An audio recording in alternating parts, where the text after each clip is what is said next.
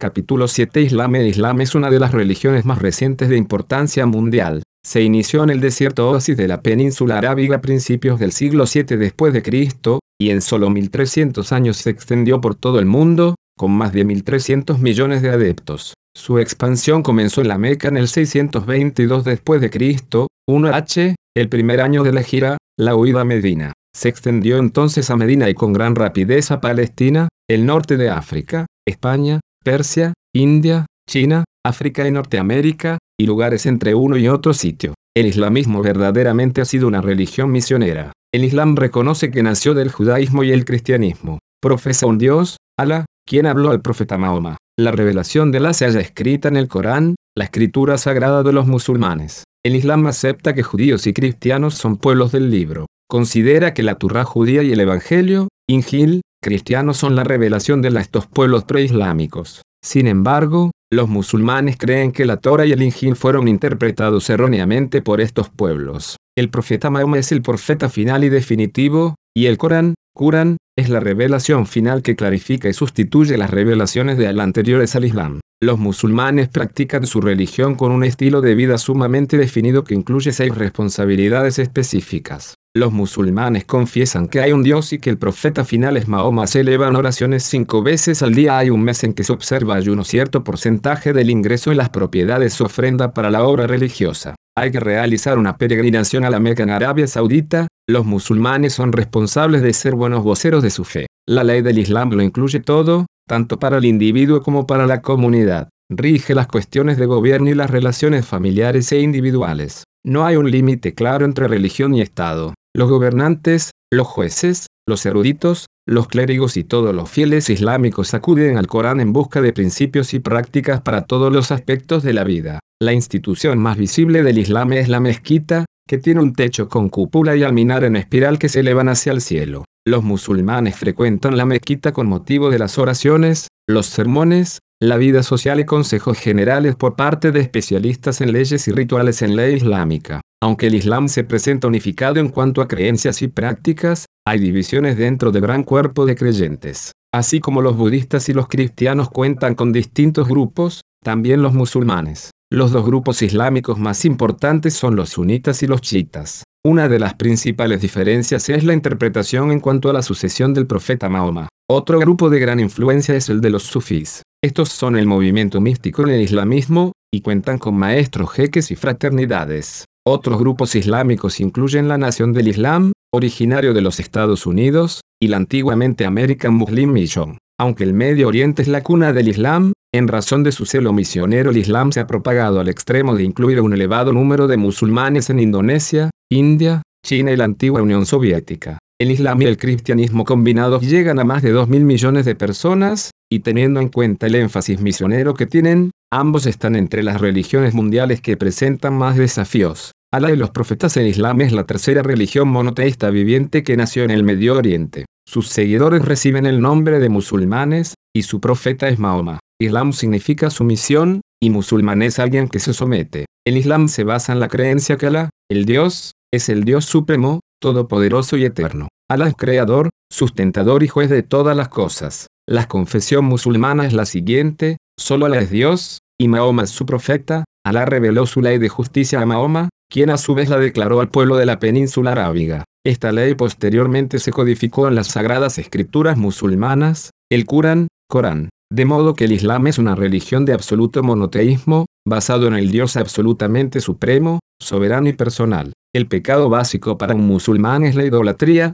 shirk, es decir, rendir adoración, servicio o considerar divino a alguien que no sea Dios. Para el Islam es un problema que el cristianismo haga énfasis en la doctrina de la Trinidad y en que Jesús sea tanto humano como divino. Tal vez el Islam sea el mejor ejemplo de una religión que coloca su mayor autoridad y confianza en un ser humano sin abogar por su divinidad. Mahoma nació en un pueblo tribal árabe que practicaba el politeísmo y el animismo. En sus años jóvenes pasó largas horas en una cueva en el desierto en las afueras de la ciudad de la Meca. En dicha cueva Allah le reveló mensajes y le dijo que los recitara. Su familia le hizo el vacío y los habitantes de la Meca lo amenazaron con hostilidades. A los 25 años de edad se casó con Khadija, una rica mujer que le llevaba 15 años y era dueña de una caravana. Ella y Ali, primo de Mahoma, fueron sus primeros convertidos a la religión islámica. En el año 622 después de Cristo él llevó a su pequeño grupo de seguidores a la ciudad de Medina, donde lo recibieron como líder. Esta migración recibe el nombre de huida a Medina o Ejira. En Medina Mahoma trató de negociar pacíficamente con los grupos tribales, incluyendo a los judíos.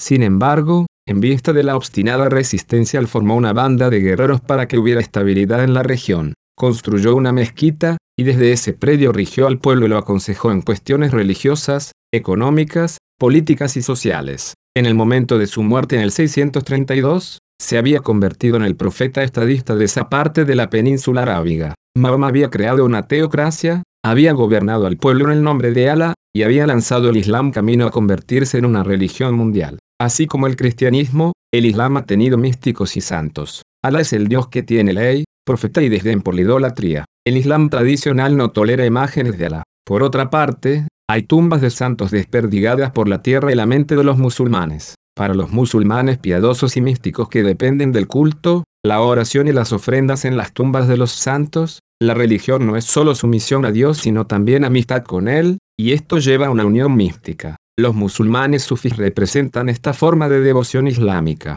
La popularidad de los santos ha servido como forma de expansión misionera para el Islam. Los santos han sido maestros de gran influencia a quienes sus seguidores han imbuido con cierta gracia divina. Han comenzado varias órdenes religiosas y fraternidades, y durante su vida se los conoció con el nombre de jeques. Sus tumbas se han convertido en centros de peregrinaje y devoción. Después de la muerte del profeta Mahoma, su comunidad religiosa se dividió en varios grupos por la cuestión del liderazgo. Los musulmanes sunitas siguieron sus propios líderes religiosos, llamados califas y muflis. Los musulmanes chiitas confiaron en sus imanes y ayatolás. Sin embargo, todos los grupos observaron tenazmente el monoteísmo y la condición de profeta como el ideal para su fe y su práctica. En la tradición chita ocurrió algo interesante. Los chitas adhirieron al concepto que el imán debía seguir el liderazgo del profeta. Tenía que haber 12 imanes. Sin embargo, el imán número 12 desapareció en el siglo X después de Cristo, y de acuerdo a las enseñanzas chiitas volverá en un tiempo futuro para liberar a los musulmanes de las garras de la maldad y para restaurar para ellos una vida de rectitud y justicia.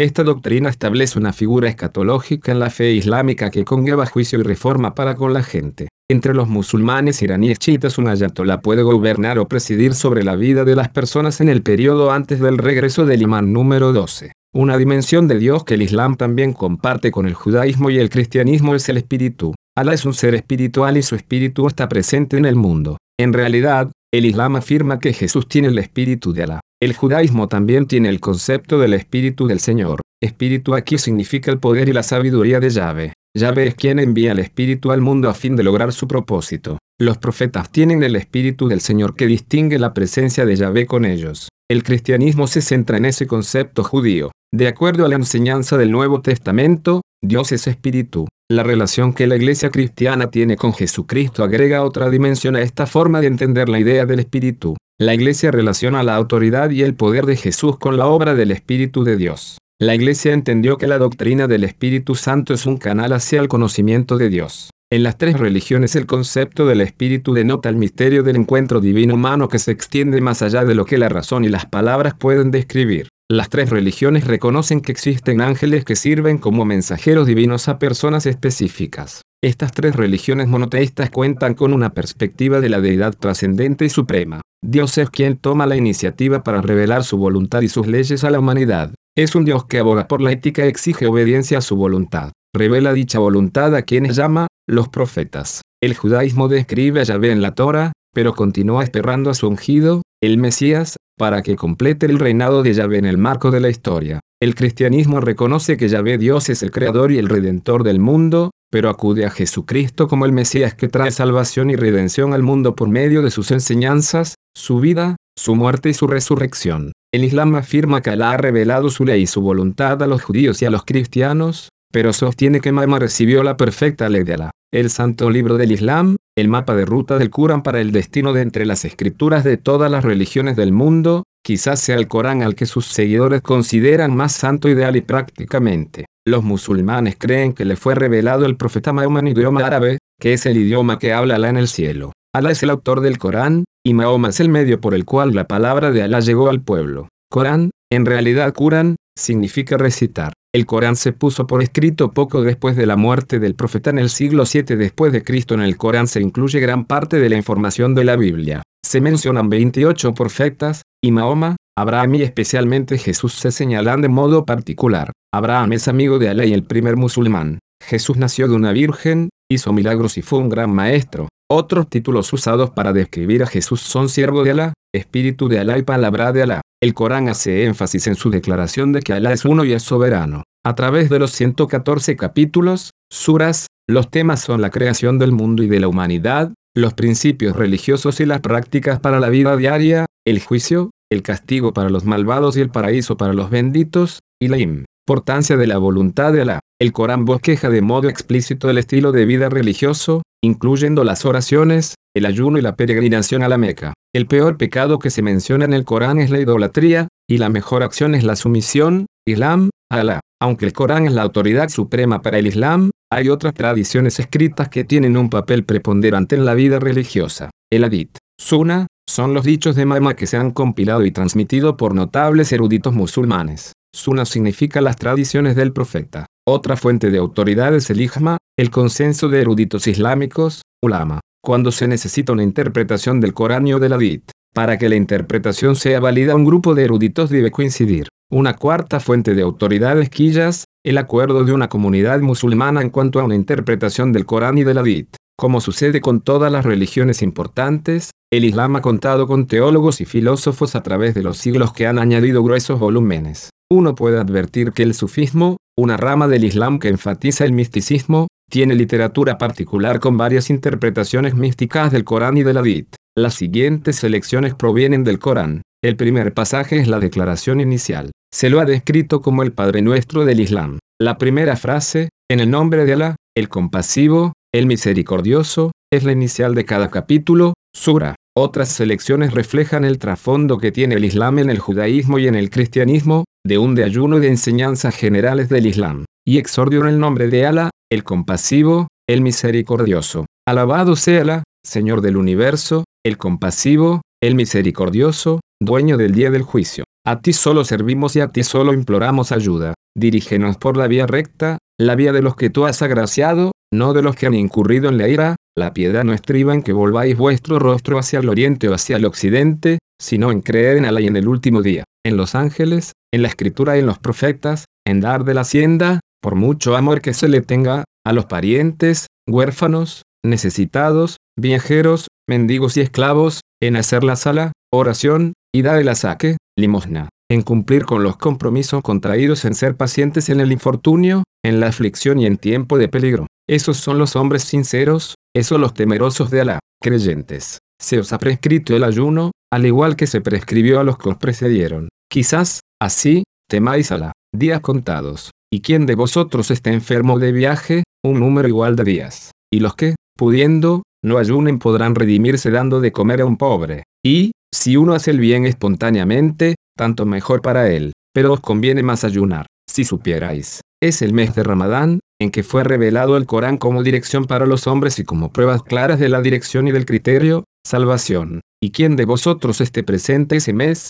que ayune en él? ¿Y quién esté enfermo de viaje? Un número igual de días. Alá quiere haceros lo fácil y no difícil. Completar el número señalado de días y ensalzada Alá por haberos dirigido. Quizás, así, la familia de Imran te ha revelado la escritura con la verdad, en confirmación de los mensajes anteriores. Él ha revelado la Torah y el Evangelio antes, como dirección para los hombres, y ha revelado el criterio ni de los extraviados. La familia de Imran Abraham no fue judío ni cristiano, sino que fue anif, musulmán, sometido a la, no asociador. Los más allegados a Abraham son los que le han seguido, así como este profeta y los que han creído. Alá hicimos que les sucediera Jesús, hijo de María, en confirmación de lo que ya había de la Torah. Le dimos el Evangelio, que contiene dirección y luz, en confirmación de lo que ya había de la Torah y como dirección y exhortación para los temerosos de Alá. Que la gente del Evangelio decida según lo que Alá ha revelado en él. Quienes no decidan según lo que Alá ha revelado son los perversos. El sendero musulmán, un sendero recto de la oración a la peregrinación el Islam es una religión de sumisión a Alá, y un musulmán es alguien que se sujeta. De las religiones más importantes, el Islam bien puede ser la que más enfatiza la fe ortodoxa y la práctica uniforme. Otras religiones pueden ofrecer variedad de opciones a sus seguidores. En el hinduismo y el budismo hay diversas creencias en deidades, sendas hacia la salvación y sistemas éticos. Un japonés puede sentirse cómodo con lealtades duales a creencias y prácticas hinduistas y budistas. Sin embargo, el Islam en teoría y en práctica es muy similar para un musulmán americano, asiático o del Medio Oriente. El Islam tiene sus ramas sunitas, chiitas y sufís que difieren en formas teológicas y prácticas religiosas, pero el Islam es monolítico en cuanto a su unidad y su uniformidad. En realidad, el Islam es tan ortodoxo en su fe y su práctica que éstas se pueden numerar y debatir de manera ordenada. Creencias de los musulmanes Las creencias más importantes del Islam se pueden comentar en cinco categorías específicas, Alá, ángeles, escrituras sagradas, profetas y las últimas cosas. Alá el nombre de Dios es Alá, que en árabe significa el Dios. Los musulmanes son monoteístas, y Alá es la única deidad. Es importante destacar la singularidad, la soberanía y el poder de Alá. Nada se puede asociar con Alá. En realidad, en el Islam el más grande pecado es shirk, darle a alguien o a algo la más mínima porción de la soberanía que le pertenece a Alá. Esa es una razón por la cual los musulmanes no pueden aceptar la creencia cristiana de la encamación de Dios en Jesús. Los atributos de Alá se perciben en la creación, la revelación, la preservación y la predestinación. Todo existe por la voluntad de Alá, y su voluntad es ley, es la única ley. Hay 99 nombres asociados con Alá, incluyendo el compasivo y el misericordioso. El Tahbi, un rosario musulmán, tiene 99 cuentas que hablan de la hermosura de Alá, que es un Dios sumamente trascendente, que desde cierta distancia da su ley a través de su profeta. Esa ley se codificó en las sagradas escrituras, el Corán. Ángeles Los ángeles son intermediarios entre Alá y su profeta. Hay varios niveles de ángeles que tienen distintas tareas. Hay arcángeles como Gabriel, el ángel de la revelación a quien Dios envió para que revelara su ley al profeta. Hay ángeles que ministran como Ridwan,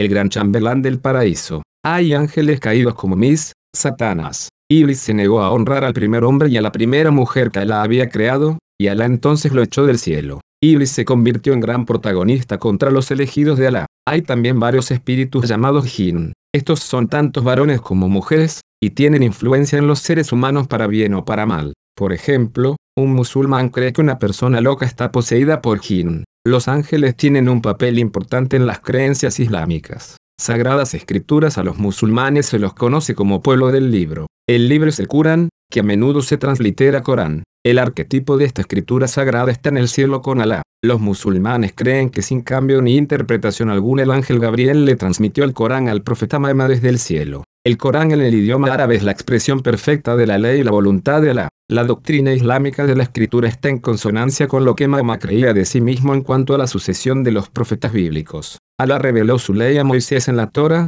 y Alá le dio a Jesús el Injil, Evangelio. En realidad hay una sola escritura, y cada libro sucesivo confirma o corrige los precedentes. Profetas en Islam es una religión profética. El Corán nombra unos 20 profetas que van desde Adán, Noé, Abraham y Moisés en la Torah, hasta Juan y Jesús en el Injil. El sello final de los profetas es Mahoma, quien recibió la revelación de Alá. A Mahoma se lo llama el Rasul, que se puede traducir mensajero apóstol. A medida que el Islam se desarrolló, su atención se centró en seis profetas, Adán, el elegido de Alá, Noé, el profeta de Alá, Abraham, el amigo de Alá, Moisés, el que hablaba con Alá, Jesús, el espíritu de Alá, y Mahoma, el apóstol de Alá. El Corán le da a Jesús, llamado Isao, más títulos honoríficos que a ningún otro profeta. Se lo llama Mesías, siervo, palabra, profeta, mensajero, señal, testigo, misericordia, justo, bendito y cerca de Alá. Sin embargo, la perspectiva musulmana considera que todos los profetas fueron seres humanos a quien Alá designó para que fueran voceros. Un profeta no es divino.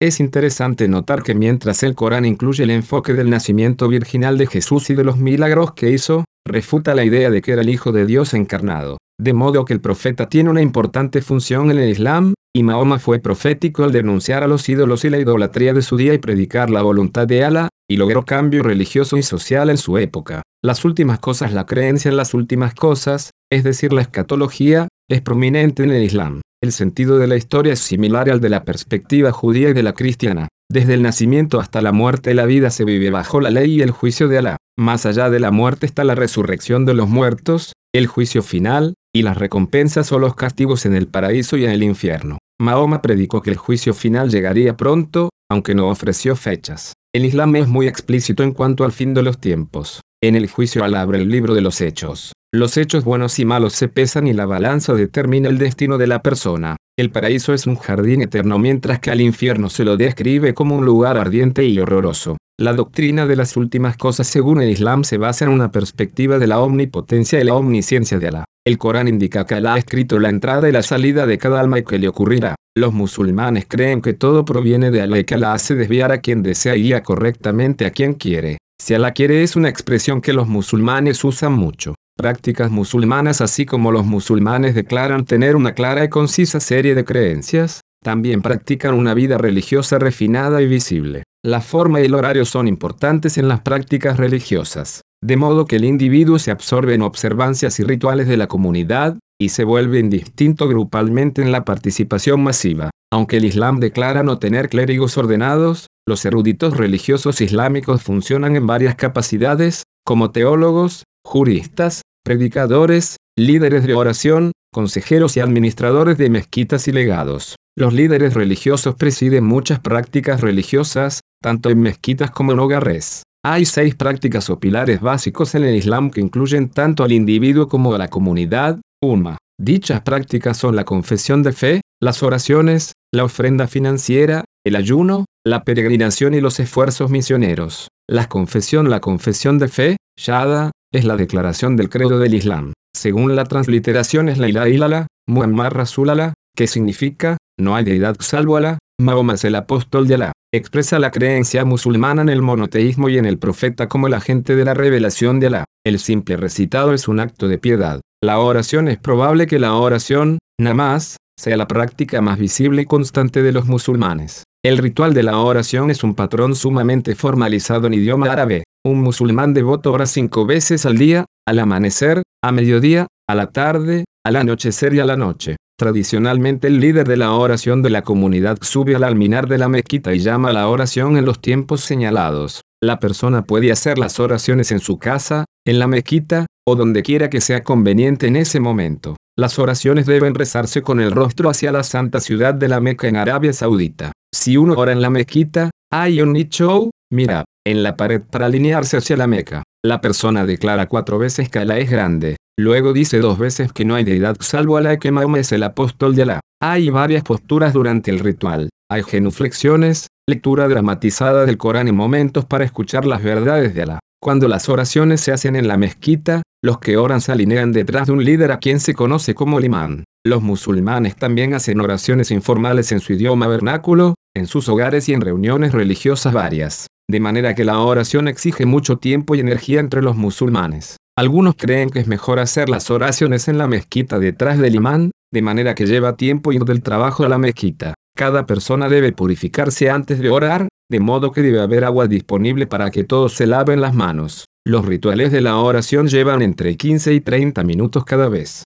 De todos los rituales musulmanes, las oraciones son los más exigentes, y hay que hacerlas siete días a la semana. La oración es la conexión entre el musulmán obediente y Alá. El día santo musulmán es el viernes, y ese día a mediodía los musulmanes van a la mezquita no solo a orar como comunidad sino además a escuchar el sermón del viernes a cargo del predicador musulmán. El ayuno El ayuno es otra práctica rigurosa. Se observa durante el mes de Ramadán, el noveno mes del calendario musulmán. Es el mes en que Mahoma recibió la revelación del Corán. Un musulmán fiel se abstiene de comida, bebida y placeres desde la salida hasta la puesta del sol todos los días de Ramadán. Los ancianos y las mujeres embarazadas pueden ser eximidos del ayuno. Ayunar se equipara a promover una vida disciplinada y un cuerpo sano. También es un tiempo en que los musulmanes dan a los pobres las comidas que no comen durante ese mes. Después de la puesta del sol y antes que amanezca, se sirven las comidas. A menudo cuando el mes de Ramadán cae en el verano, la disciplina del ayuno se vuelve difícil y hace que las personas se vuelvan irritables ya que un obrero puede estar bajo el sol abrasador todo el día sin agua ni comida.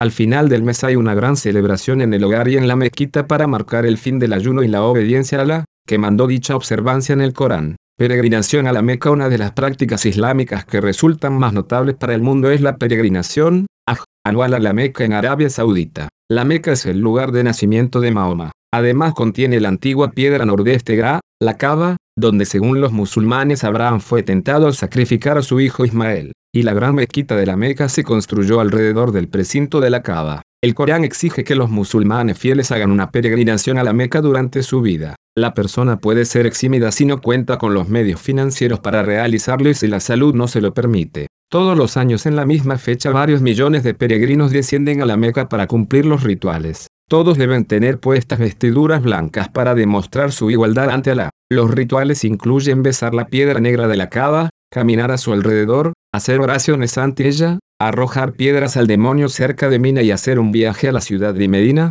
lugar de sepultura de Mahoma. Al concluir se sacrifican ovejas y se da la carne a los necesitados. La peregrinación lleva unas dos semanas. Al regresar al hogar uno recibe el nombre de Ajuji, se convierte en célebre y en parte de una élite religiosa. El sueño de los musulmanes fieles es realizar el Hajj a la Meca. Sin embargo, es costoso y agotador. El Hajj es símbolo de la unidad mundial del Islam ya que llega gente de todos los rincones de la tierra. Además es símbolo de la igualdad de todos ante Allah en cuanto a espiritualidad y práctica religiosa. Ofrendas Las ofrendas de dinero y los impuestos religiosos son una parte de gran peso en la práctica musulmana. El Corán indica que cierto porcentaje del salario, de las propiedades, de los animales, de los cultivos y de otras posesiones debe ofrendarse a la como alabanza y obediencia. El ulama interpreta y determina esta obligación financiera, sadat. A menudo la gente da dinero al ulama. Este dinero se utiliza para pagar salarios a los clérigos musulmanes, para edificar y mantener mezquitas,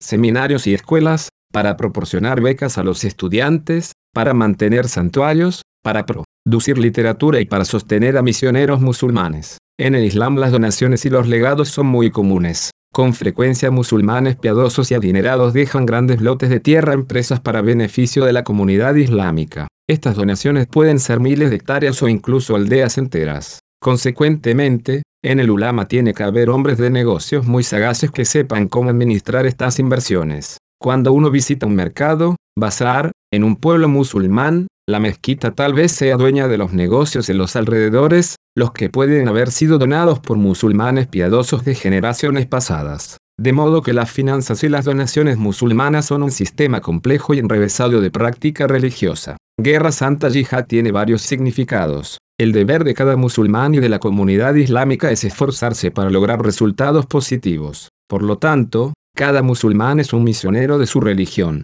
En pocas palabras, Yihad significa esfuerzos santos para Alá. En los comienzos Mahoma declaró yihad o guerra santa contra los paganos y los infieles. Los líderes musulmanes a través de la historia han declarado guerra santa contra sus adversarios. Para que haya guerra santa, hay ciertos requisitos. Solo un importante líder musulmán como un califa o un ayatollah puede declarar una guerra santa apropiada y legal, y una guerra santa solo se justifica en defensa de la comunidad islámica. Se da por sentado que los musulmanes no deben considerar guerra santa en países donde hay libertad religiosa. Pero el concepto de yihad va mucho más allá que la guerra. Significa ser un misionero. El Islam ha sido una religión misionera desde sus principios. Salió de la península arábiga y llegó a África y Asia mayormente por los esfuerzos misioneros de sus mercaderes y clérigos, que viajaban a otras tierras para testificar de la y para construir mezquitas grupos musulmanes la fe y la práctica de los musulmanes es sumamente específica y orientada hacia la comunidad. Aunque el Islam se presenta como una religión de unidad y uniformidad,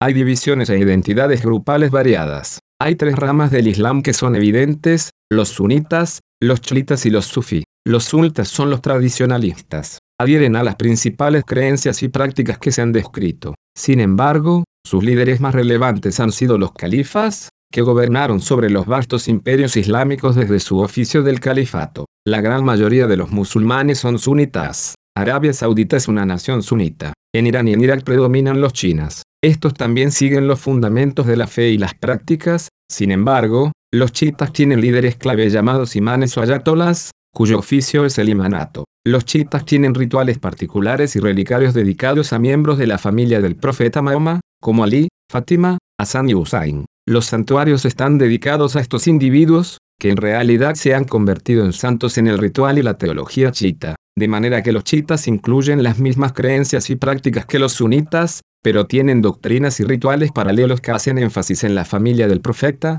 devoción a santos, y entienden que la comunidad se basa en el liderazgo del imán. Los chiitas ofrecen al Islam la pequeña tradición. Los sufis son los místicos y los ascetas dentro del Islam tienen sus propias hermandades con jeques como líderes. Hacen énfasis en la experiencia más que en los ritos, en sentimientos más que pensamiento, y en la presencia de Dios en el corazón más que en la ley de Dios que se ha dado a distancia. Los sufíes están preparados para hablar más del amor de Dios que de la ley de Dios. Para ellos Dios no reside más allá de la tierra sino que viernes nordeste al corazón del creyente. Los sufíes recitan el Corán y recitan poesía, tocan instrumentos musicales. Han tomado los enfoques más legales y rígidos del Islam para convertirlos en una experiencia cálida y emocional. A través de la expansión del Islam los sufíes estuvieron a la vanguardia del movimiento misionero. El Islam proyecta un completo estilo de vida para sus seguidores. Allah quien rige, guía y juzga. El Corán contiene los elementos esenciales para una vida religiosa, social, económica y política tanto para el individuo como para la comunidad.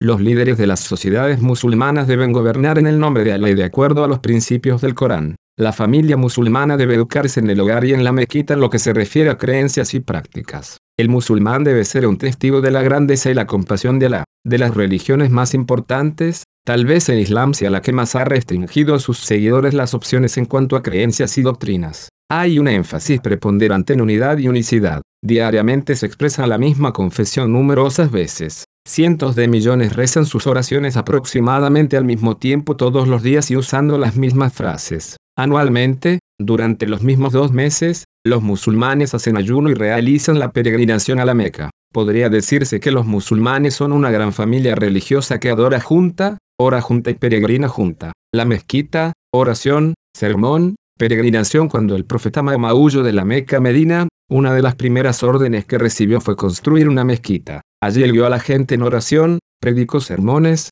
enseñó el Corán, y ofreció consejos al pueblo. Tiempo después, cuando conquistó la Meca y la hizo el lugar de peregrinación para los musulmanes, se construyó otra mezquita en los alrededores de la Cava. A donde quiera que el Islam se expandió durante unos 1400 años de existencia, se edificó una mezquita. Mezquita, Majid, significa lugar de postración. Los musulmanes oran cinco veces al día, y la mezquita es el edificio en que se inclinan para alabar a Alá. El edificio la arquitectura de las mezquitas puede variar, según las características de la cultura. Sin embargo, hay características estándar. Hay seis palabras que comienzan con la letra M que uno puede asociar con esas características. Primero, la palabra mezquita. Segundo, el nombre Mahoma, a quien se alaba al decir cada rezo, tanto como el nombre de Alá. Tercero, está el minarete o alminar, la columna delgada y en espiral que asciende desde la mezquita en dirección al cielo. En el interior de la mezquita hay una escalera donde el almuédano, el líder musulmán, asciende hasta llegar al extremo superior, y allí llama a la gente a la oración diaria en el horario indicado.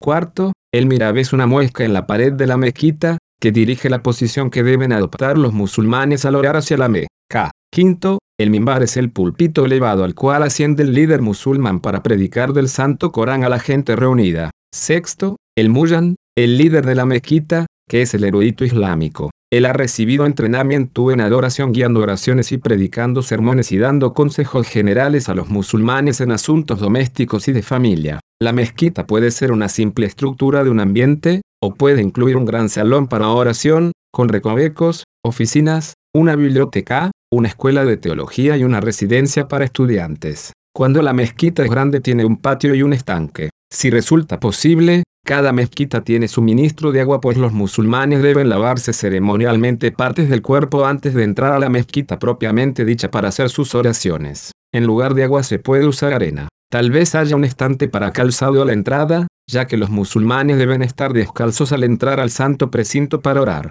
Puede haber copias del Corán distribuidas en el piso en estantes para uso de la gente. Dentro de la mezquita no hay asientos, los fieles se sientan en alfombras en el suelo. Hay poca ornamentación pues Mahoma prohibió las imágenes. La decoración principal son las inscripciones del Corán en las paredes, el mimbar y los pilares. Las actividades Las actividades en torno a la mezquita varían de acuerdo a la ubicación y la categoría de estas en la comunidad. En el campo, tal vez una familia haya construido una mezquita en honor del profeta Mahoma o de alguna otra figura famosa del Islam. Tal vez no haya ningún líder en especial ni ningún mulla, y quizás las reuniones no sean frecuentes. En un pueblo, la mezquita puede contar con un mulla residente que dirige las oraciones diarias y da pequeños sermones diarios y el sermón principal el viernes a mediodía. Una mezquita en la ciudad puede contar con varios muyas residentes para dirigir las oraciones, predicar sermones y enseñar a los estudiantes. El viernes es el día santo para el Islam. Los musulmanes rezan oraciones todos los días, y lo recomendable es que recen en la mezquita. Sin embargo, el día viernes es el día comunitario en la mezquita. A mediodía las familias se reúnen allí. Todos se lavan las manos, los codos y los rostros como rito de purificación al reunirse en el patio en torno al estanque lleno de agua. Los hombres entran en la mezquita y se sientan en hileras sobre el piso, que puede estar alfombrado, de cara al mimbar. Las mujeres y los niños se sientan en la parte posterior, en la entrada, o en la parte superior si la hubiera. El mulla hace el llamado a la oración desde el alminar, y luego se para ante la asamblea, de espaldas a ellos, de cara al mimbar, y los dirige en las oraciones y las reverencias. A mediodía el mulla sube al mimbar, se sienta de cara a la asamblea desde esta posición elevada, y predica el sermón del día viernes. Es tradición que el mulla predique un sermón basado en alguna enseñanza del Corán y que transmita saludos del rey o del gobernante supremo de la tierra. La predicación se realiza de forma estilizada y sin notas. Si su lengua madre no es el árabe, entremezclará dichos árabes del Corán. Cuando termina el sermón, los fieles pueden beber té o café,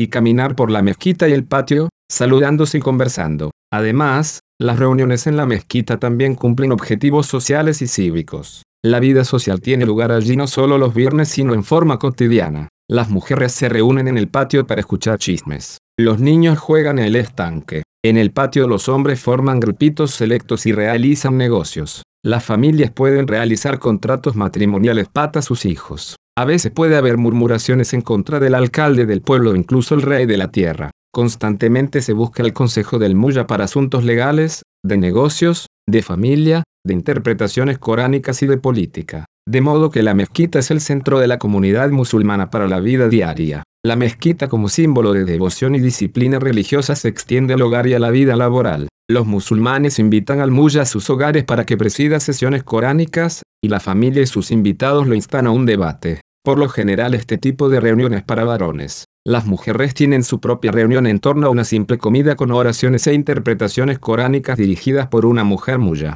De acuerdo al calendario islámico, hay varios encuentros tanto en los hogares como en la mezquita en celebración y conmemoración del nacimiento del profeta Mahoma, del Ramadán y del Aj, o de los rituales chiitas asociados con Usain, Muharram. Durante la época de Muharram y durante dos semanas puede haber cultos vespertinos en la mezquita, oportunidad en que un mulla famoso predica y narra la trágica historia de Usain. Las familias pueden invitar a sus hogares a mullas de renombre para que relaten la historia de Usain. Estas ocasiones merecen arrebatos de llanto tanto en los cultos hogareños como en la mezquita. Durante Muharram los mercados, que por lo general son barrios mayormente musulmanes en tierras predominantemente musulmanas, financian ceremonias y desfiles donde la gente va por el mercado y las calles recitando la historia de Usain y Gol, peándose el pecho. Las escuelas teológicas anexadas a los complejos de la mezquita entrenan al liderazgo musulmán para las variadas responsabilidades y las funciones de prácticas islámicas asociadas con la mezquita. Los eruditos islámicos escriben y publican panfletos y libros no solo para edificar a los musulmanes sino también para propagar la fe. Uno puede hallar dichos escritos en el recinto de la mezquita y sus alrededores.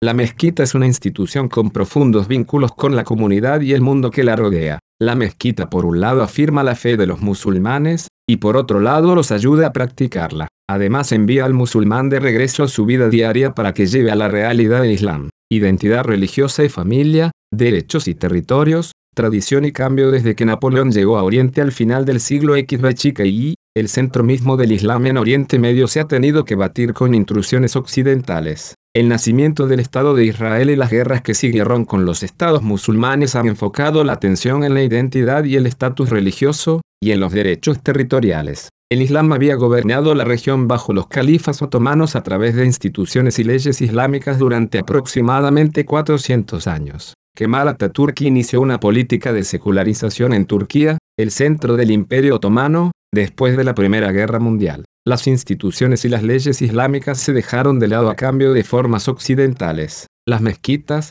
los clérigos y los seminarios musulmanes se restringieron y a menudo eliminaron. El Shah Reza de Irán inició medidas de secularización similares en la década de 1930, siguiendo el ejemplo de Turquía. El Islam comenzó a enfrentarse a los mismos retos y desafíos, no solo por todo el Medio Oriente y el norte de África, sino también en países predominantemente musulmanes como Indonesia. Ley islámica desde su inicio en el siglo VII después de Cristo el Islam vio sus comienzos en una comunidad basada en un gobierno teocrático. Como hombre de Estado, el profeta Mahoma gobernó sobre la comunidad musulmana de acuerdo a la ley de Allah, como se le había revelado a él en el Corán. Según la perspectiva islámica, el gobierno debe estar de acuerdo con y ser guiado por la Sharia, La ley de Alá. En el siglo XX el nacimiento de la moderna nación-estado entre poblaciones con predominancia musulmana ha traído consigo conflicto entre líderes modernos y clérigos musulmanes tradicionales, donde Kemal Atatürk en líneas generales tuvo éxito en el proceso de secularización, el Shah Reza y su hijo, el Shah Mohammed Reza Pahlavi de Irán, fracasaron.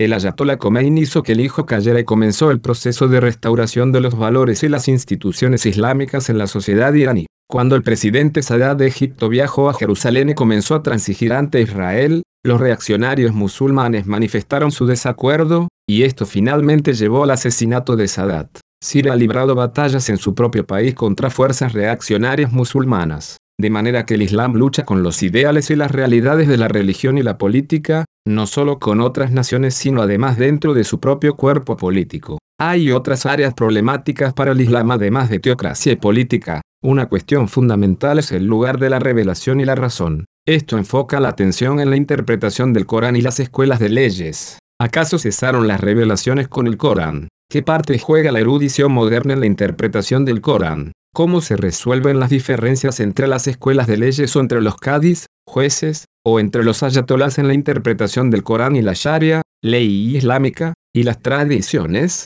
Debe tenerse en cuenta que el Islam tradicional considera que el árabe es el idioma teológico y el idioma sagrado de Alá. Tanto el idioma como la hermenéutica se han tornado problemáticos. Tradicionalmente, los eruditos islámicos o los clérigos, ulama, han declarado tener autoridad para interpretar el Corán y la ley de la nación o la comunidad. Por medio de instrucción en la mequita y los tribunales islámicos, el ulama implementó doctrinas, valores e instituciones islámicas. Sin embargo, Gradualmente los gobernantes modernos han colocado la educación bajo supervisión del gobierno y de tribunales bajo juristas entrenados con influencia de leyes y práctica occidental. La consecuencia ha sido una lucha entre tradicionalistas religiosos y secularizantes modernos. A medida que surgen estados modernos entre poblaciones islámicas, aparecen otro tipo de tensiones. El Islam tradicional ha tenido influencia y control sobre todos los asuntos de la comunidad, incluyendo cuestiones familiares, relaciones comerciales y derecho penal. El Islam ha prohibido cobrar intereses sobre préstamos y pagos.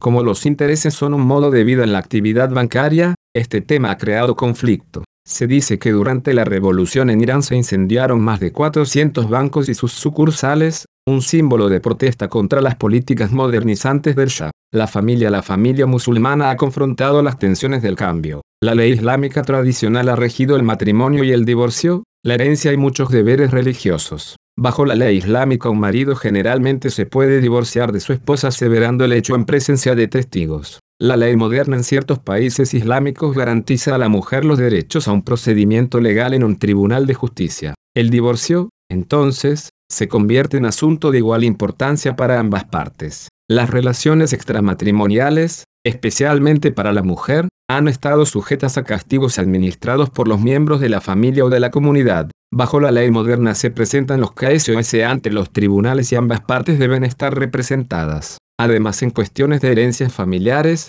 que tradicionalmente caían bajo control musulmán, cada vez más ahora quedan bajo modernos sistemas judiciales de gobierno. En la última mitad del siglo XX las influencias sobre la familia musulmana progresivamente han ido del control gubernamental a las oportunidades educacionales y sociales de los niños y los estudiantes. Los cambios en la forma de vestir, la filosofía educacional, las oportunidades para obtener más educación, cantidades de oportunidades sociales, entrenamiento vocacional en una sociedad tecnológica y una serie de opciones nunca ofrecidas anteriormente, le han dado nuevas opciones a las nuevas generaciones. Estos cambios han producido tensiones entre lo viejo y lo nuevo, entre padres e hijos, y entre religión tradicional y sociedad moderna. Las embajadas y sus centros culturales, cines con las últimas películas americanas, japonesas y europeas, multitudes de trabajadores internacionales y sus familias han compartido con familias musulmanas, y ésta se ha encontrado con una serie de condiciones distintas para la interacción.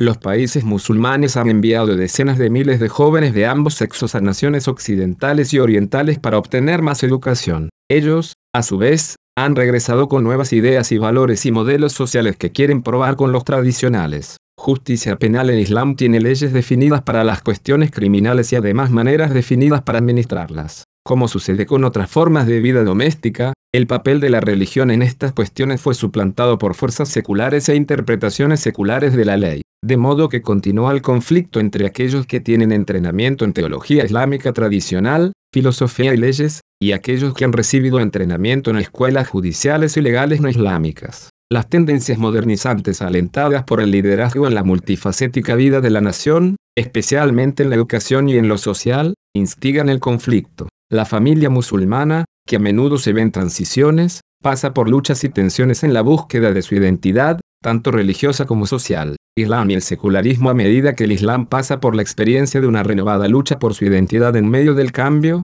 hay otra cuestión, la relación del Islam con otros vecinos religiosos es la cuestión del pluralismo religioso y de la libertad religiosa. En la mayoría de los países del Medio Oriente, el Islam es la religión predominante. En otros países como India y Francia, es una religión minoritaria, aunque cuenta con importantes números. En Indonesia es la religión mayoritaria en un estado secular que trata de ser equitativo con todas las comunidades religiosas. Históricamente, el Islam ha garantizado los derechos y los privilegios religiosos de judíos y cristianos, especialmente como pueblos de la tradición de la escritura. En las naciones-estados donde el Islam predomina, hay declaraciones constitucionales para proteger a las comunidades religiosas y otorgarles libertad religiosa. A medida que el Islam se enfrenta con el conflicto y los dilemas de moldear sociedades en la era moderna, cada vez más encontrará pluralismo religioso en la cuestión de libertad religiosa. Como el Islam y el cristianismo son las dos religiones misioneras de más importancia, y las que cuentan con más personas, la cuestión se hace crítica entre ambas. El judaísmo, el cristianismo y el islam se dan cuenta de que en esta época son interdependientes desde muchos ángulos. En juego están identidad, estatus y poder como comunidades religiosas. En cierto modo se trata de tierra y territorio. De cierto modo es prestigio y poder. De alguna manera es un intento de interrelacionarse con la revelación, la verdad y la comunidad viviente de que cada uno es parte. Estas relaciones se experimentan no solo en el campo de movimientos políticos y de poder, sino además en la vida de familias judías, cristianas y musulmanas. Relaciones de dos religiones gigantes, el cristianismo y el islam. Introducción durante más de 1400 años la historia de las relaciones entre el cristianismo y el islam ha sido todo un desafío, y a menudo competitiva y conflictiva. Ambas religiones han demostrado una postura sumamente móvil y misionera en el mundo, y ambas religiones están presentes de modo global. El cristianismo cuenta con unos 2.000 millones de seguidores, mientras que el Islam con 1.300 millones. Cada religión envía sus misioneros por todo el mundo para procurar conversiones e influencia. Cada una imprime, respectivamente, Biblias y Coranes en multiplicidad de idiomas. Cada una, también respectivamente, edifica iglesias y mezquitas y escuelas en distintas culturas. En el siglo XX el cristianismo fue testigo de la secularización de gran parte de su basamento en Europa, y al mismo tiempo se convirtió en religión global a través de sus empresas misioneras. Durante ese mismo siglo el Islam fue testigo de que la secularización desmoronara sus cimientos en el Imperio Otomano y en Irán. Esto estuvo a cargo de líderes proclives a lo secular, especialmente en Turquía y en Irán. Además en el Islam se observó un avivamiento y un resurgir después de la Segunda Guerra Mundial, hasta convertirse en una religión global más reconocida. De modo que durante gran parte de su historia, estas dos religiones gigantes, a veces se han ignorado mutuamente, por lo general han desconfiado una de la otra, a menudo han tenido diatribas recíprocas, a veces las hostilidades han sido abiertas y han luchado militarmente, ocasionalmente, han fomentado comprensión y mejores relaciones mutuas. Porque estas dos grandes religiones mundiales se consideran rivales y enemigas mutuas, ambas profesan monoteísmo, fe en un solo Dios. Son religiones que afirman la revelación, los profetas y la Santa Escritura. Ambas ofrecen a sus seguidores experiencias devocionales, educacionales y comunitarias. Para los de afuera parecen ser similares en muchos aspectos. Sin embargo, el cristianismo y el islam difieren en puntos básicos. Todo aquello que el islam niega acerca del cristianismo, es justamente lo que el cristianismo considera no negociable. El islam cree que los judíos y los cristianos corrompieron la Biblia. Además niega la divinidad de Jesucristo, la crucifixión como un hecho histórico, su muerte por la redención del pecado de la humanidad, y su resurrección de la tumba. Por otra parte, el cristianismo no acepta el Corán como la palabra de Dios, ni a Mahoma como un profeta y el profeta final de Dios. A través de los siglos los musulmanes han acusado a los cristianos de ser politeístas por creer en más de un solo Dios. Los cristianos han condenado a Mahoma como anticristo. Los musulmanes han arremetido contra cristianos occidentales diciendo que son imperialistas por enviar a sus misioneros para convertir a los musulmanes a una religión corrupta. Los cristianos han condenado a los musulmanes porque estos consideran que los musulmanes convertidos al cristianismo son apóstatas y dignos de muerte o excomunión de la familia y de la comunidad. Es así que a través de su historia los dos gigantes han tenido choques más de lo que han deliberado. Entre ellos hubo guerras y rumores de guerra. Las cruzadas medievales siguen presentes, especialmente en la última mitad del siglo XX y en el comienzo del siglo XXI, cristianos y musulmanes han tenido hostilidades en Líbano, Indonesia, Filipinas, Sudán, Bosnia, Nigeria, y entre Armenia y Azerbaiyán. Recientemente, la declaración de yihad contra cristianos y los ataques terroristas contra cristianos no presagian nada bueno con las declaraciones de Osama Bin Laden. Ahora enfocaremos la atención en un panorama general de las relaciones cristiano-musulmanas desde la época de Mahoma hasta el presente. Son cinco los temas que consideraremos en forma breve, la época de Mahoma y los cristianos, relaciones cristiano-musulmanas en el comienzo, el espíritu de las cruzadas, guerras de palabras y de hechos los últimos 400 años, altibajos. Hacia el futuro la época de Mahoma y los cristianos Mahoma vivió un propósito y un plan principal una vez que tuvo las visiones y la sólida e irrefutable palabra de Dios en el Corán. El plan era establecer el Islam como religión de Estado en su tierra, y propagarlo a otras tierras. En Arabia había pocos cristianos, y había unas pocas tribus judías. Los judíos se negaron a convertirse y acceder a su plan. Él entonces dio muerte a algunos y tomó a las viudas judías como esposas para sus guerreros. Algunas tribus judías se vieron obligadas a pagar impuestos para los planes de Mahoma, obedecieron la ley islámica y se convirtieron en una minoría aceptada y restringida en la tierra. El mismo Mahoma sabía muy poco sobre las enseñanzas de los cristianos a quienes la iglesia de Roma había declarado herejes. Es posible que haya escuchado algo sobre el cristianismo en esa parte del mundo de labios de Waraka y B. Grande en Naufal, primo de su esposa, un cristiano con cierto conocimiento de las escrituras cristianas. Además Mahoma hizo que las caravanas de comercio de su esposa llegaran hasta Damasco y tuvieran contacto tanto con judíos como con cristianos.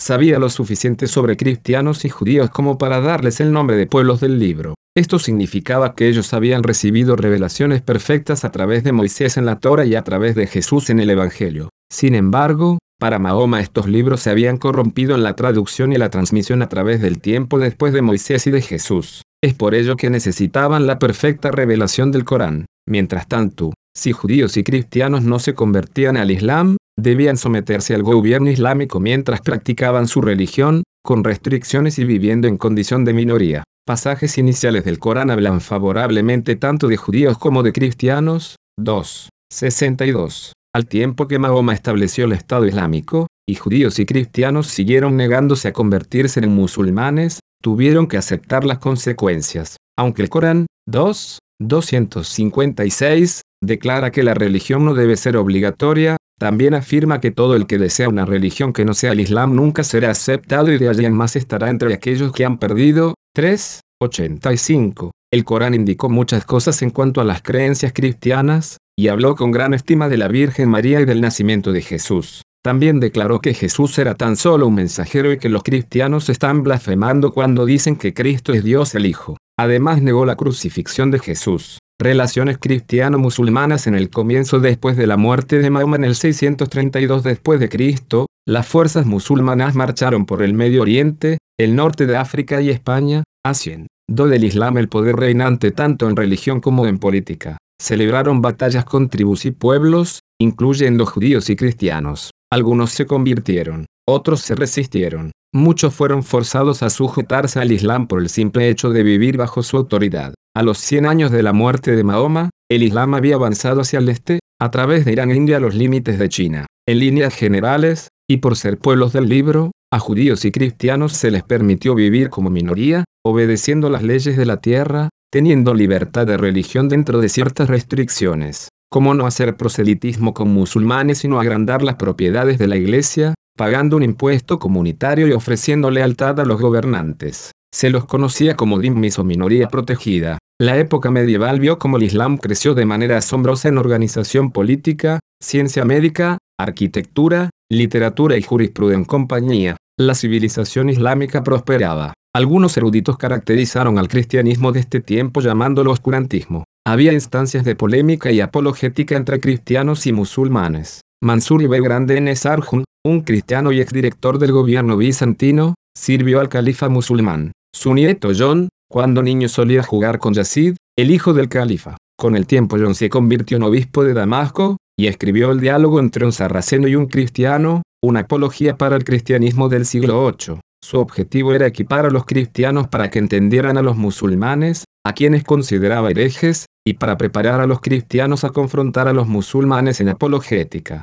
El califa Mahdi en el 781 tuvo conversaciones con Timoteo, el jefe de la iglesia nestoriana en Irak. Le preguntó por qué los cristianos adoran con el rostro hacia el este, por qué hacen culto a la cruz, y por qué no se circuncidaban. Acusó a los cristianos de creer que Dios se había casado con una mujer y había tenido un hijo. Preguntó cómo era posible que Jesús muriera si Jesús es Dios. Eran muy buenas preguntas. Surgieron de lo que los musulmanes pensaban del cristianismo en esa época. El espíritu de las cruzadas, guerras de palabras y de hechos en la Edad Media. Los encuentros cristianos con los musulmanes fueron multifacéticos. Hubo guerras. Hubo muchas cruzadas y muchos murieron. Hubo polémicas y apologética tanto por cristianos como por musulmanes. E incluso los cristianos intentaron convertir a musulmanes. Los años de las cruzadas, 10, 95, 12, 98, tuvieron lugar por varios motivos, rivalidad comercial entre Génova y Venecia, rivalidad entre las naciones nacientes de Europa, los deseos papales de reunir a la cristiandad bajo su liderazgo,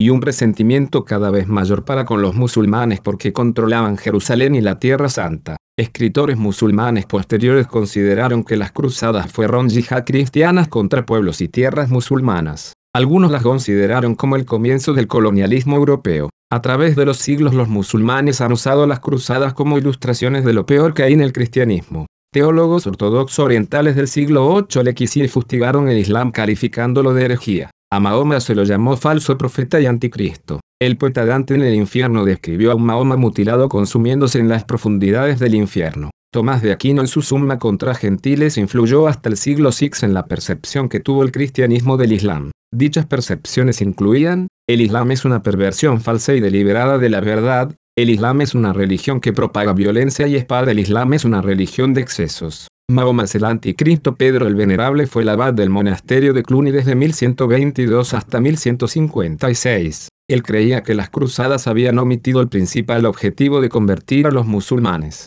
de manera que se dio a la tarea de informar a los cristianos europeos un relato exacto del Islam y de criticar los errores de este. En cuanto a los musulmanes, él escribió, yo te ataco no como algunos lo hacen, con armas, sino con palabras, no con fuerza sino con la razón, no con odio sino en amor. Yo amo, amando es que te escribo, y escribiendo, te invito a la salvación, y fue bajo su influencia que el Corán se tradujo al latín. Bernardo de Clairvaux, que había atacado al Islam como herejía, lo criticó por su obra. Francisco de Asís, 1181-12-26, dijo que a los musulmanes había que demostrarles amor, y no el espíritu de las cruzadas. Él empezó a estudiar el Islam, viajó a Egipto y tuvo la oportunidad de predicarle al sultán musulmán. Su interés y su amor hacia los musulmanes en el contexto de testificarles tuvo influencia en futuras misiones cristianas. Ramón Lul, 12, 32, 13, 16, es una figura fundamental en la relación del cristianismo con la religión del Islam y con los pueblos musulmanes. Nació cerca de la costa de España, y se dedicó a las misiones entre los sarracenos, musulmanes, a quienes se consideraba los enemigos más odiados y más temidos de los cristianos. Escribió, veo que muchos caballeros van a la Tierra Santa más allá de los mares, creyendo que la pueden tomar por la fuerza y con las armas, pero finalmente todos terminan destruidos antes de lograr lo que creen tener. Me parece que la conquista de la Tierra Santa, debiera intentarse, con amor y oraciones, y derramando lágrimas y sangre, la estrategia de Lul para entender a los musulmanes y llegar a ellos fue persuadir por medio de la apologética, la educación y el evangelismo. Estudió árabe por nueve años, escribió libros, estableció monasterios como lugar de entrenamiento para estudio del árabe y del islam. Lul fue misionero a los musulmanes, y viajó a Argelia y a Túnez predicando a musulmanes y haciendo reuniones. Varias veces fue perseguido y desterrado. En 1315, a los 80 años, fue martirizado en Argelia luego de predicar y debatir con musulmanes, quienes lo apedrearon hasta matarlo. Ramón Lul combinó un espíritu de amor hacia los musulmanes y un fuerte ataque hacia las creencias islámicas. Quizás su fanatismo y el de ellos hayan hecho eclosión hasta terminar con su vida. Su énfasis sobre la educación, los idiomas y el evangelismo ha sido un modelo para otras generaciones de cristianos en su relación con el Islam y los musulmanes. Los últimos 400 años, una relación con altibajos aproximadamente cuando empezó el Imperio Otomano, Martín Lutero lanzó la Reforma Protestante en 1517. Sus escritos apenas incluyeron el Islam, pero lo que escribió fue cáustico y hostil. Caracterizó al Corán como un libro vergonzoso y vil. Describió a los turcos musulmanes como demonios que seguían a su dios demoníaco. Dijo que Mahoma era el destructor de Jesucristo y de su reino. Aunque en los últimos 400 años el cristianismo básicamente ignoró al Islam o tuvo disputas a distancia, hubo intentos de entender su trasfondo, sus creencias y sus prácticas, y de que iglesias enviaran misioneros a pueblos musulmanes. Para el 1700 el imperio musulmán otomano estaba en declive. El colonialismo europeo hizo impacto en territorios musulmanes a lo largo del norte de África y en el centro del Medio Oriente. Llegaron misioneros de Europa y tiempo después desde América juntamente con intereses políticos y comerciales de esas naciones.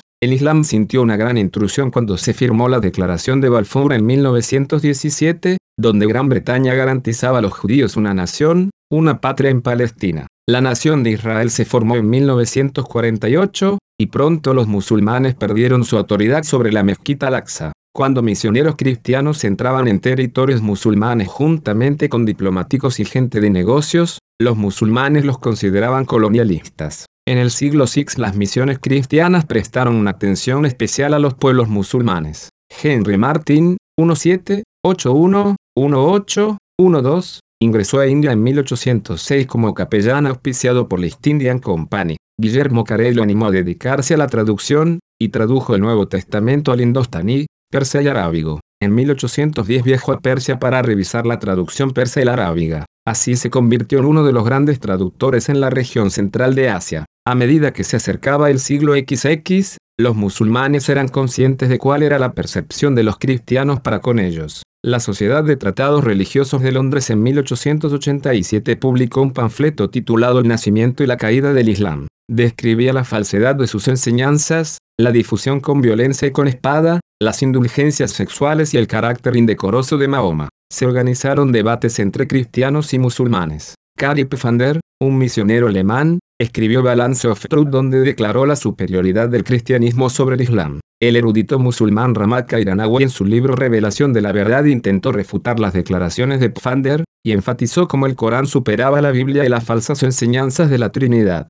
Los misioneros empezaron a tomar más en serio el Islam aprendieron los idiomas de los pueblos musulmanes y tradujeron las escrituras cristianas. Los orientalistas comenzaron a aplicar métodos histórico-críticos al estudio del Corán y de las tradiciones islámicas. Los musulmanes consideraron que estos estudios eran ataques al Islam. El erudito musulmán Ahmed Ali escribió el espíritu del Islam para contrarrestar a los orientalistas. A comienzos del siglo XX Samuel Suemer, llamado el apóstol al Islam, centró su atención en misiones a los musulmanes. Fue misionero en Arabia, Bahrein y Egipto. En 1912 se trasladó al Cairo, donde se contactó con la famosa Universidad Islámica Al-Azhar. Habló a multitudes que a veces sobrepasaban los 2.000 musulmanes. Con una posición teológica conservadora predicó a Cristo mostrando sumo respeto por los musulmanes. En 1929 se unió al Seminario Teológico de Princeton. Actuó como editor de la publicación El Mundo Musulmán y escribió más de 50 libros. Su legado continuó en el Instituto Samuel Suemer de Estudios Musulmanes.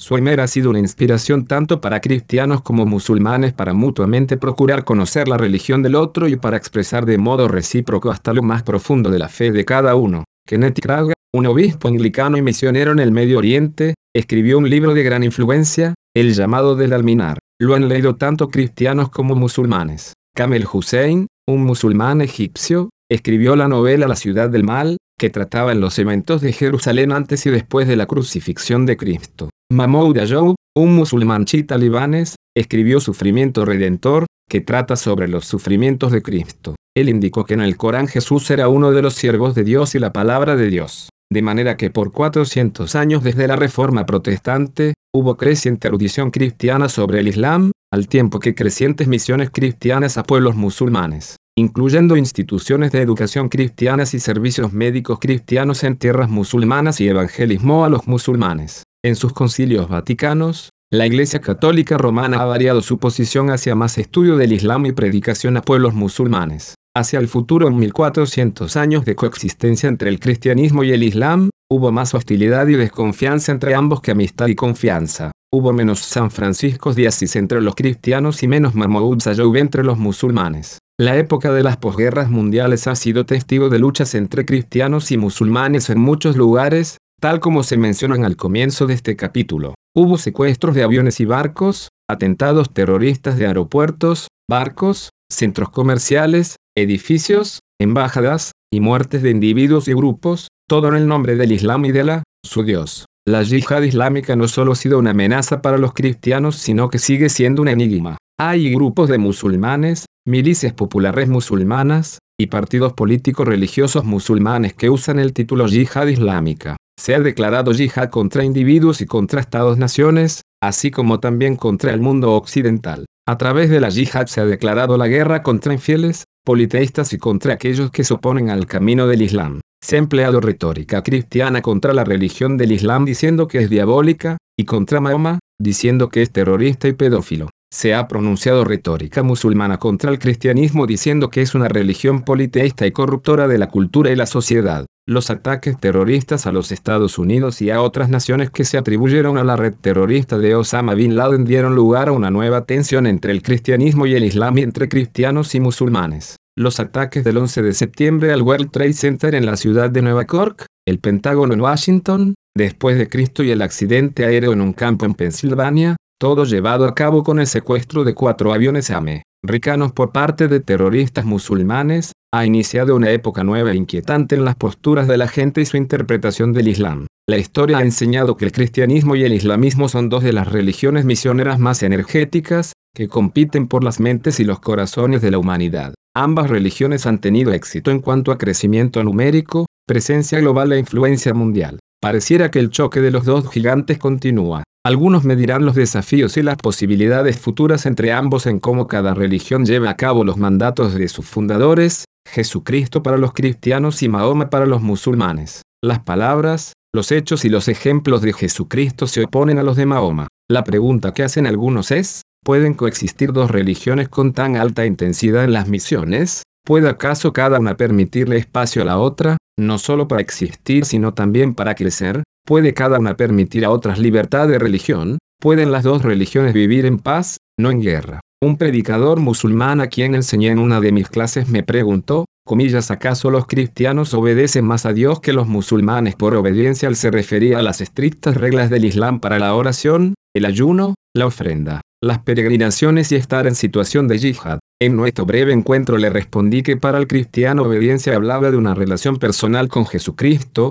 de la cual fluyera fiel servicio y libertad en Cristo. Ese fue el comienzo de una conversación personal y una relación entre un cristiano y un musulmán, de las cuales la historia demuestra hay muy pocas. Después de conversar mucho conmigo, un predicador musulmán rompió a llorar porque él y su esposa recientemente habían perdido a su hijo recién nacido. Yo le comenté de mi reciente pérdida en la muerte de mi padre, y de la consolación que tuve en mi fe en Jesús, e intenté identificarme con él en la condición humana básica de muerte, dolor y amistad. Él me pidió que yo ore. Tal vez el choque de religiones se pueda mejorar con encuentros personales entre cristianos y musulmanes. Entre las dos religiones hay serios desacuerdos, tanto teológicos como en la cosmovisión. Sin embargo, la esperanza del presente y el futuro está en nuestro conocimiento recíproco y nuestra comunicación mutua.